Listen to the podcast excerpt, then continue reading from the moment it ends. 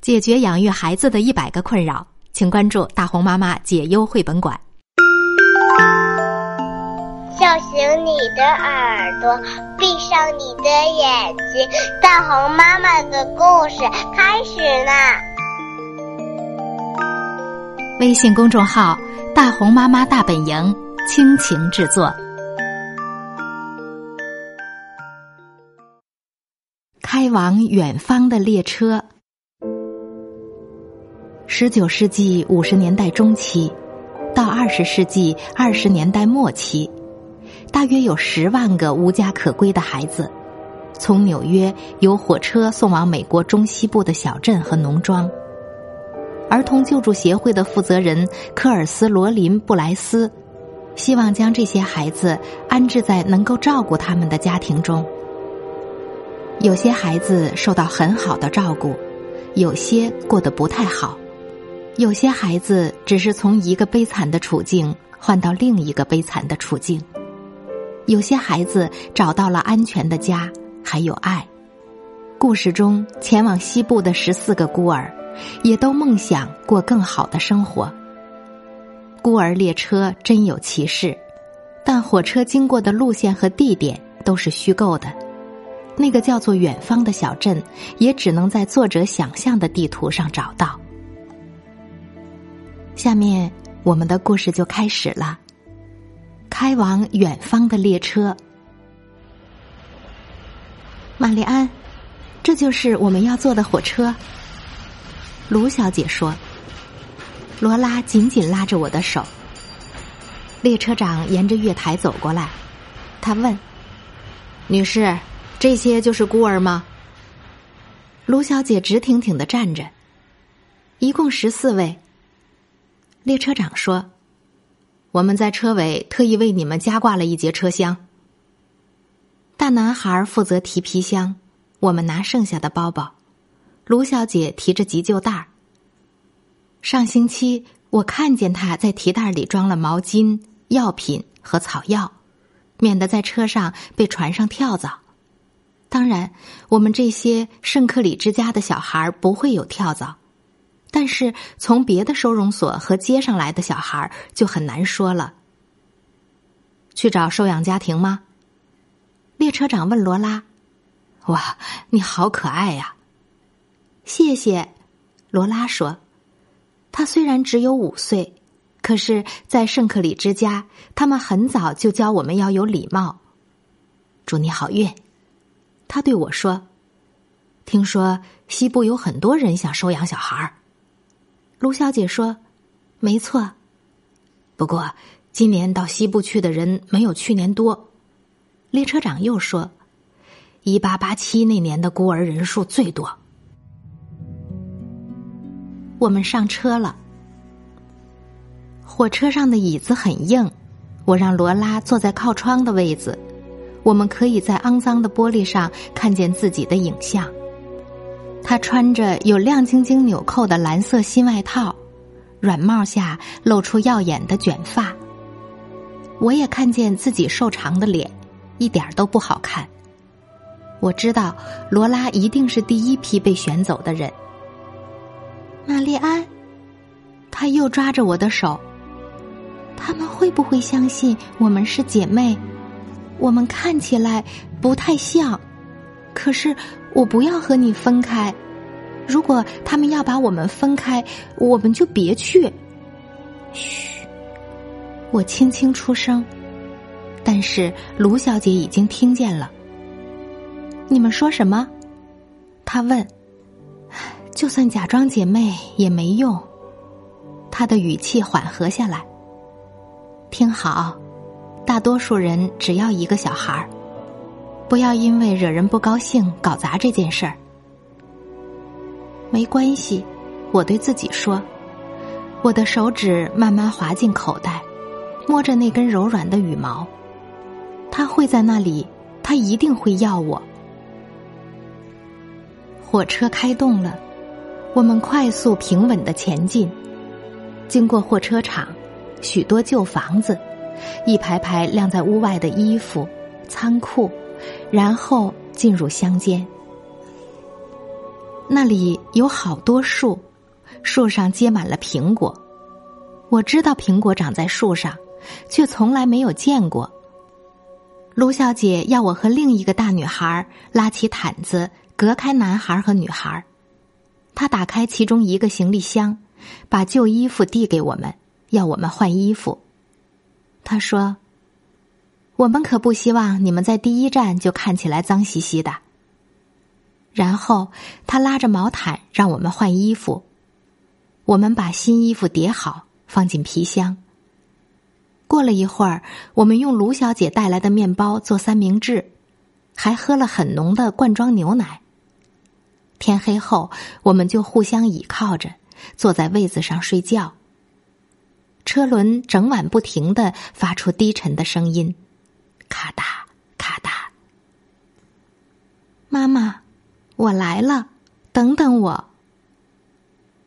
到了芝加哥，我们把所有的东西搬下车。换乘另一班火车，继续赶路。离开纽约以后，已经过了好几个白天和夜晚了。现在窗外只剩下一片起起伏伏的、望不到尽头的草地。卢小姐说：“这里叫大草原。”他摊开自己带来的地图，指给我们看。卢小姐曾经带其他孤儿做过这样的旅行。她告诉我们，现在该换新衣服了。刚换好，就听见有人大喊：“伊利诺伊州普特维站到了。”这是我们的第一站，我们的最后一站是爱荷华州的远方站。小月台上有一群人在等我们。哦，我的老天爷呀！桑奇看见那么多人，喘了口大气。桑奇和他爸爸从英国利物浦搭船到纽约，后来爸爸就离开他了。桑奇说话的方式有点滑稽。他跟在卢小姐身后，第一个下车。月台上有个男人，他有一台用三脚架支撑的大相机，那里还有几匹马、马车和汪汪叫的狗。我一看就知道，妈妈不在那里。他可能在更西边的地方。有个男人带我们去市政厅，所有人都跟在后面，好像在游行。卢小姐小声叮咛：“微笑啊，高兴一点。”我们坐在台上的椅子里，镇里的居民打量着我们，他们隔着外套摸摸男孩们的肌肉，喃喃的说：“这个不错。”他可以帮忙收割之类的话。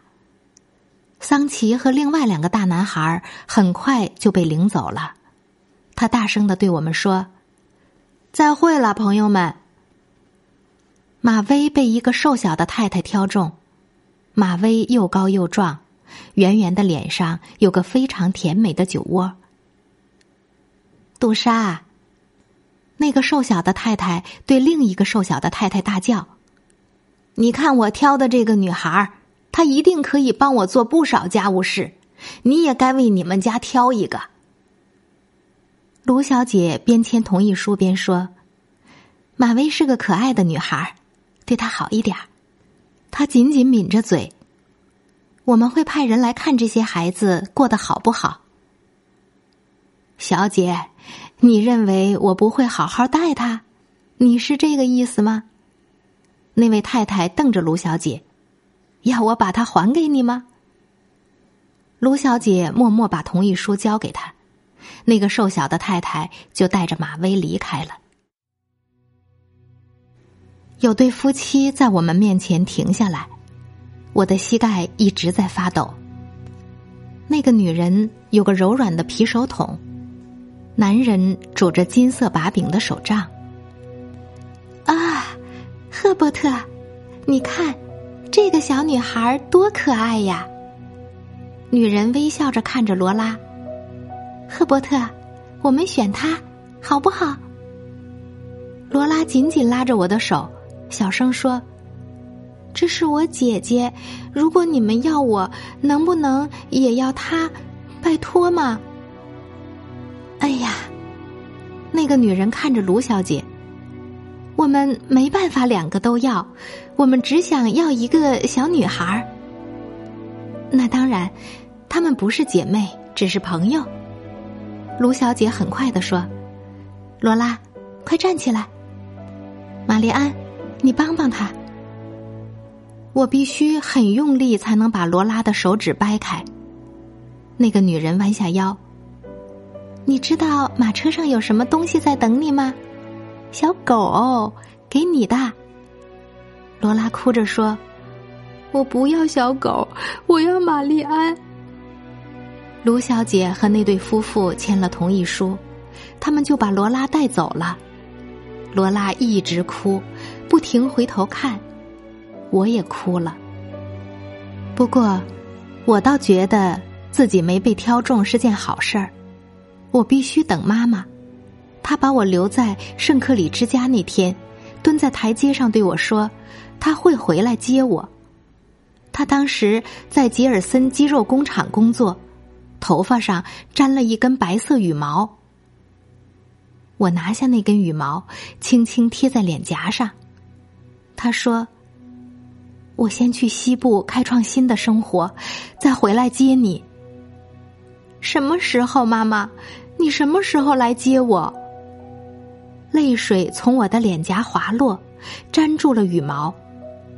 他说：“圣诞节以前，我已经等了好几个圣诞节，现在我也要去西部了。”刚才我们讲的这个故事是开往远方的列车上半部分，后来的故事怎么样了呢？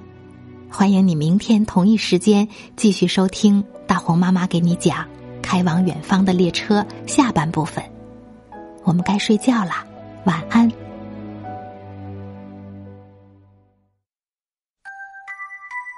大红妈妈解忧绘本馆在喜马拉雅已经上线了，大红妈妈和各位专家一起解决家长养育孩子当中遇到的一百个困扰。如果感兴趣的话，欢迎您搜索。大红妈妈解忧绘本馆。